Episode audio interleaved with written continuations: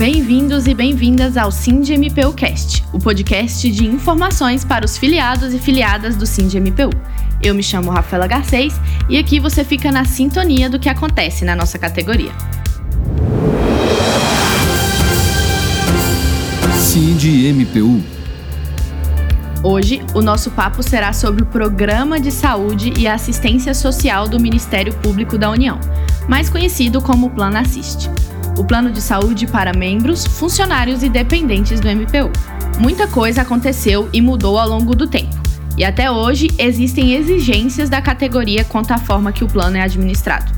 Por isso, convidamos Fábio Stilac, do escritório Stilac Rocha, que presta assessoria jurídica para o SINDMPU, e o diretor jurídico do SINDMPU, Renato Cantoni. Muito obrigada, Fábio e Cantoni, por se juntarem a nós neste episódio. Boa tarde, Rafaela. Boa tarde, Renato Cantoni. Um prazer enorme estar aqui participando desse podcast para esclarecer tudo para os servidores.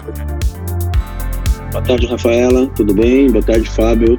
Muito obrigado por estar aqui hoje. Bom, a atual gestão do SINDMPU assumiu sob um turbilhão de mudanças o Plano Assiste, mas o sindicato continua lutando para evitar injustiças. E tivemos algumas vitórias ao longo do tempo. Dentre elas está a conquista da cadeira dos servidores no Conselho Gestor do Plano Assiste. E o nosso diretor jurídico, Renato Cantoni, ocupa esta vaga. Então ninguém melhor que ele para falar um pouquinho sobre a importância deste acontecimento.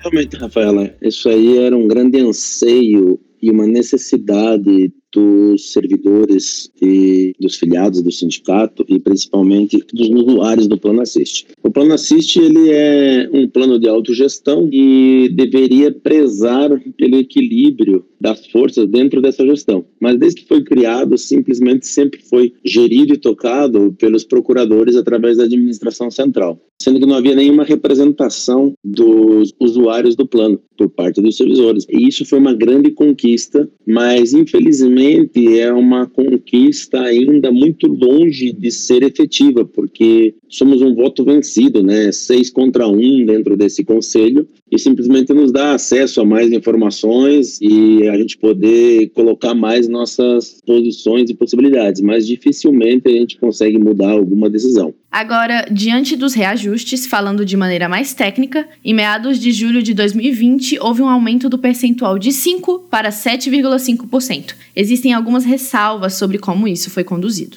Então, Rafael, antes de falar dos reajustes, eu acho que a problemática do plano assist em si e suas alterações né, de valores, ela vem de um período anterior realmente uma falta de clareza de como são feitos os gastos, uma falta de clareza de onde são feitos investimentos, onde está sendo realmente gasto o dinheiro dos servidores. O segundo ponto que eu acho também importante ressaltar, antes de se falar da melhor maneira dos reajustes a serem feitos, é realmente da participação de quem efetivamente mais contribui. Eu acredito que se fosse formato de uma pirâmide de custeio, os servidores, em geral, eles estariam ali na base da pirâmide. E eles são os que menos participam. Então, antes dos reajustes, era necessário realmente uma clareza maior, até pelas formas técnicas que foram faladas anteriormente, em meados de julho de 2020, houve um aumento de 5 para 7,5%, ou seja, falando em percentual, é um aumento de 50%. Porém, entre junho de 2012 e dezembro de 2019, não houve atualização. Então, fica difícil o servidor que, quando se fala de reajuste ou alteração, você afeta dois campos extremamente importantes na vida de um servidor,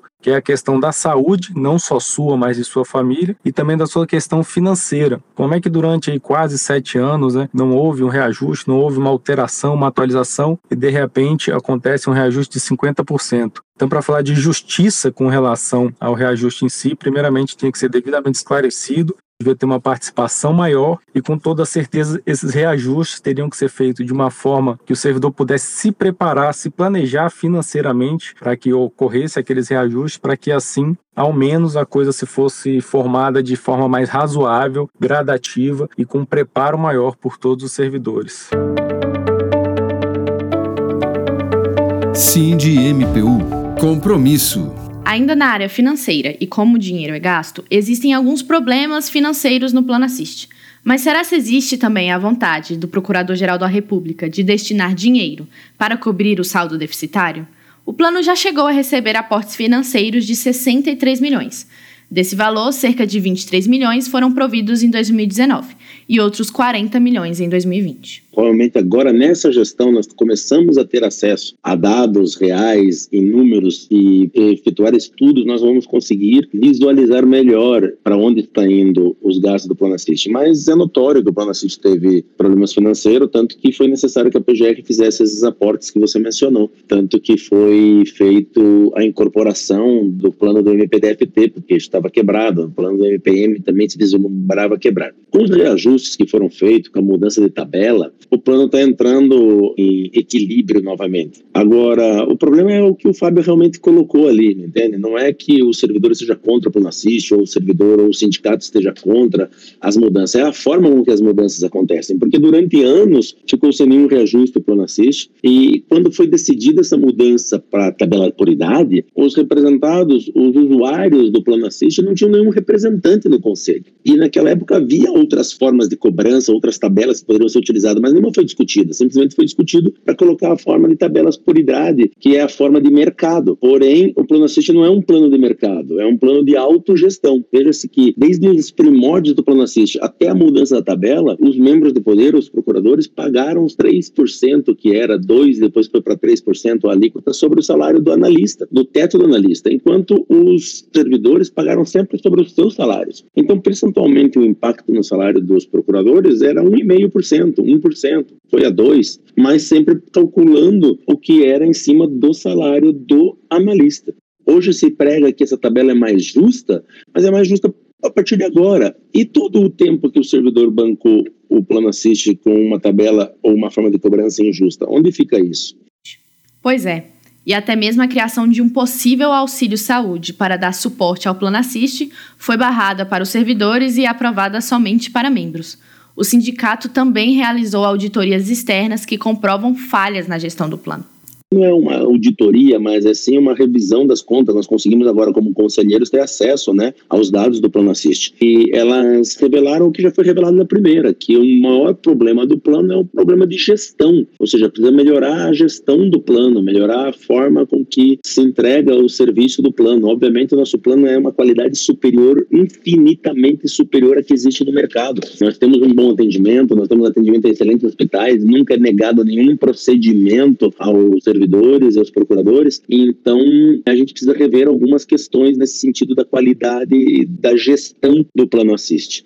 Baseado nisso, na última AGE, os filiados e filiadas decidiram criar um grupo de trabalho para agir em consonância com a Healthbit, a empresa que assessora o MPU nesta temática. Assim, é possível fazer novas sugestões de caminhos aos gestores do Plano Assist. Iniciativas como esta garantem os direitos dos servidores, que não foram respeitados com o novo modelo contributivo do Plano Assist. Então, Rafaela, com relação a esse modelo contributivo do Plano Assist, eu acho que o maior prejuízo que a gente tem é essa surpresa que os servidores tiveram, entendeu? A gente vê aí um aumento abrupto de uma forma muito reduzida, né? Até para o servidor se preparar, se realmente se organizar financeiramente. Então, assim, a publicidade pecou bastante nesse reajuste, muitos servidores foram pegos realmente de surpresa. Então, para mim, esse modelo contributivo, o maior prejuízo inicialmente foi essa surpresa que foi dada pelo tamanho do aumento mas eu acho que é direito de todo servidor e usuário do Plano Assist ter esse conhecimento de como será feito, porque não é só sua saúde. Muitas pessoas aí têm seus dependentes, muitos servidores têm aí familiares, então é importante a gente sempre orientá-los de como será feito esse reajuste, como será feito esse aumento, de como será feito essa situação. É, os servidores em si, o próprio sindicato, nunca foram contra, né? Caso seja comprovado um efetivo prejuízo ou realmente uma falência do plano, claro que todos vão querer a manutenção do plano e que seja realmente reajustado o preço de forma razoável e com antecedência. Mas o formato contributivo que foi feito foi feito da noite para o dia e sem algumas retiradas de benefícios, né, que nem a gente já pontuou aqui bastante. Então, todas essas causas, né, a gente verifica que poderiam ser sanadas se tivesse a participação dos servidores, dos usuários, e também poderia, assim, ser feito um estudo a longo prazo e não uma coisa que parece que pegaram ali, olha, tá quebrando, quebrou em PDFT, todo mundo sabe que nenhum plano quebra da noite para o dia, é uma coisa que vai ocorrendo. Então, todos esses estudos, essa clareza foram necessários e não ocorreram até o momento, e essa é a briga do sindicato para que realmente esses prejuízos sejam estancados, isso não mais ocorra em favor dos usuários e do servidor.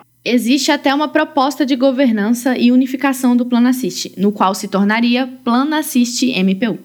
Rafaela, isso assim, o sindicato sempre nós entendemos importante, principalmente quando começou o tema de quebrar o plano assiste né, do MPDFT. Imagine que você está no MPT trabalhando há 10 anos, aportando no teu plano de saúde durante 10 anos, daí você pede uma remoção para o MPDFT e ali um ano mais o plano quebra e você fica sem plano de saúde. Então, realmente, o plano de saúde sempre deveria ter sido MPU e essa gestão pode trazer economias para o plano. É, então, as propostas de governança e esse estudo que está sendo feito para a unificação, a unificação já foi determinada, ela vai acontecer. De novo, nós temos um problema, porque como nós somos agora parte do Conselho Gestor, nós não podemos participar dessa unificação, desses estudos, e nós só temos que aprovar as questões no Conselho Gestor. Então, mais uma vez, nós perdemos 6 a 2 em todas as votações. É importante, eu acho que tem algumas coisas importantes, a proposta traz a criação um conselho fiscal com participação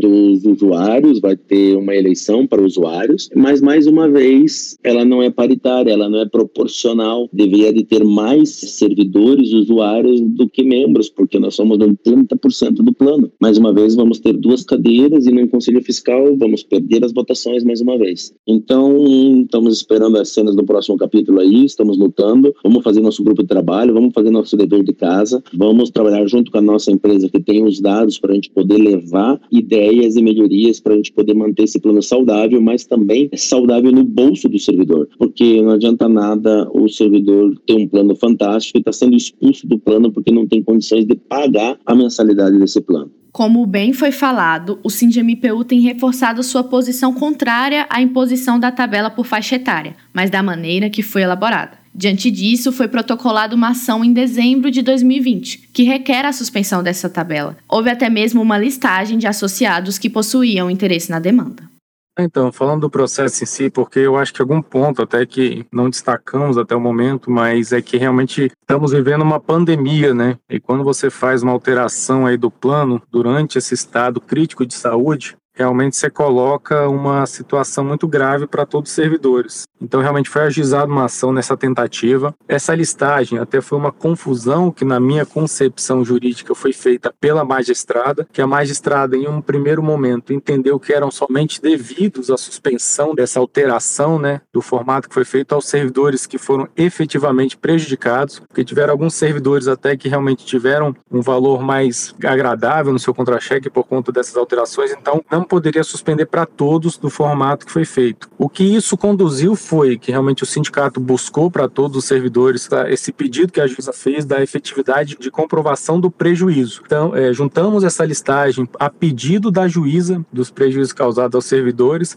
e nesse formato é bom uma explicação jurídica técnica um pouquinho rápida, mas o sindicato representa toda a categoria. Mas quando a juíza solicita uma listagem, essa ação de representatividade da entidade ela se torna uma ação como se fosse plurima daqueles servidores que foram efetivamente prejudicados. Seria uma ação coletiva, mas não de representatividade de categoria, e sim de representatividade da lista que foi juntada ao processo. É bom diferenciar isso porque depois dessa situação que a gente juntou, que a gente conversou com a juíza por mais de três vezes da necessidade de uma decisão sobre o tema liminar, ela solicitou a juntada dessa lista, a gente juntou a lista, depois disso ela solicitou a manifestação da união, isso sem qualquer decisão liminar, a gente reuniu com ela de novo, a gente tratou com ela da necessidade dela soltar uma liminar, porque muitos servidores deveriam com essa liminar ou não se programar, se iam se manter no plano assist, se iam sair do plano assist, se iam buscar um plano particular ou algo do tipo. Então, tudo isso que a gente realmente tentou conduzir com a juíza, infelizmente, depois de quase seis meses, ela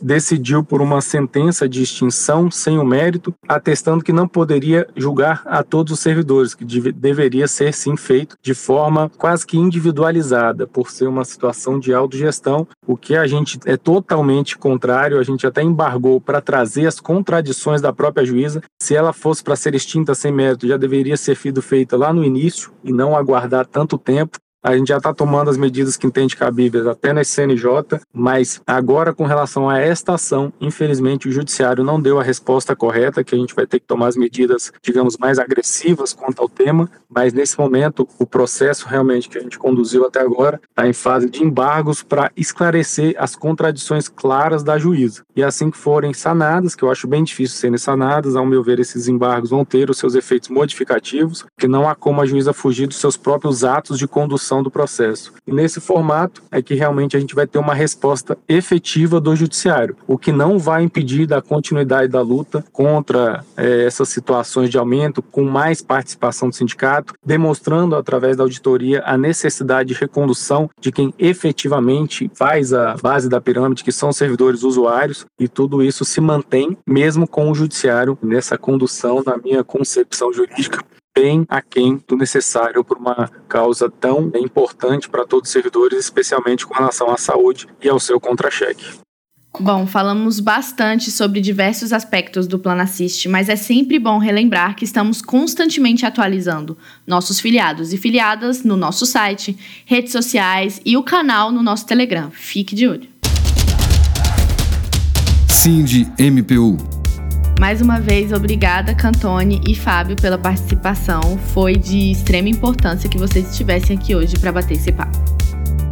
Obrigado, Rafaela. Obrigado, Fábio Stilac. Estamos sempre aqui à disposição do servidor. Entre em contato, tem todos os nossos canais. Está lá o nosso protocolo. Faça os seus pedidos no protocolo. Agora nós temos um novo canal de contato direto com o escritório, que são as videoconferências, videochamadas. Você tem uma agenda, pode agendar lá a sua reunião com o advogado do escritório para tirar suas dúvidas e para falar dos seus casos e suas ações. Conte com a gente. Ressalto as palavras do Renato Cantoni aí, estou à disposição o que precisar, esclarecimento, dúvidas, andamentos judiciais, o que for preciso para a gente trazer esses benefícios aos servidores, essa clareza e mantenho sempre à disposição de vocês aí. Grande abraço, pessoal. Junte-se à nossa luta. O SINDI-MPU vem investindo bastante nas ações contra a reforma administrativa. Temos um site, o www.alutanaopodeparar.com.br, um grupo no Telegram, além desse nosso podcast que você está ouvindo agora. É muito importante que você se atente às quartas-feiras da mobilização digital.